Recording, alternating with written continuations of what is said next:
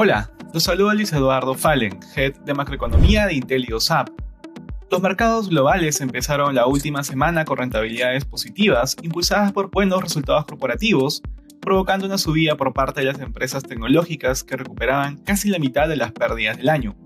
No obstante, los desempeños se moderaron luego de la publicación del dato de inflación de Estados Unidos y su impacto en el ajuste de política monetaria que llevará a cabo la Fed durante este año.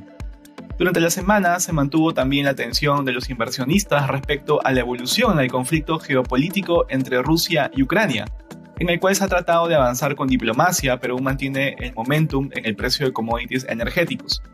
Por su parte, el precio del petróleo continúa sobre los 90 dólares por barril, luego de que la OPEP pronosticara un aumento en la demanda en la medida que se relajan las restricciones a la movilidad a nivel global.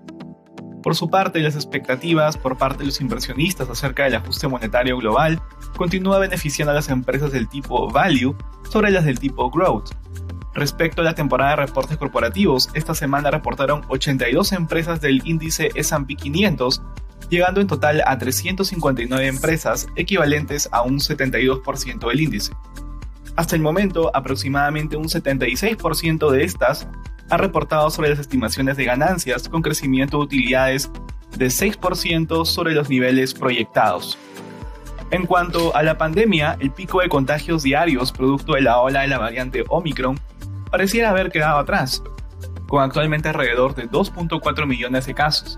Si bien todavía corresponde a una cantidad elevada, en términos históricos, la menor letalidad de esta variante mantiene bajo control la cantidad de muertes y la capacidad de las urgencias, provocando así un relajo por parte de las autoridades de cada país. En cuanto a datos económicos, de Estados Unidos, las solicitudes iniciales por desempleo fueron 223.000, por debajo de la cantidad esperada de 230.000. En la zona euro, la confianza del consumidor de febrero registró 16.6 puntos por encima de las expectativas de 15.2. Por su parte, en Alemania la producción industrial de diciembre cayó 4.1% interanual, peor a lo esperado. En el caso del Reino Unido, el PIB del cuarto trimestre aumentó 6.5% trimestral, levemente sobre las expectativas de 6.4%. En China, el PMI de servicios de enero registró 51.4 puntos por encima del consenso del mercado, que lo ubicaba en 50.5. Finalmente, en Japón, el índice de precios al productor subió 8.6% interanual sobre las expectativas de 8.2%, mientras que las órdenes de herramientas de enero subieron 61% interanual por encima del registro previo de 41%. Gracias por escucharnos y si tuviera alguna consulta, no dude en contactarnos.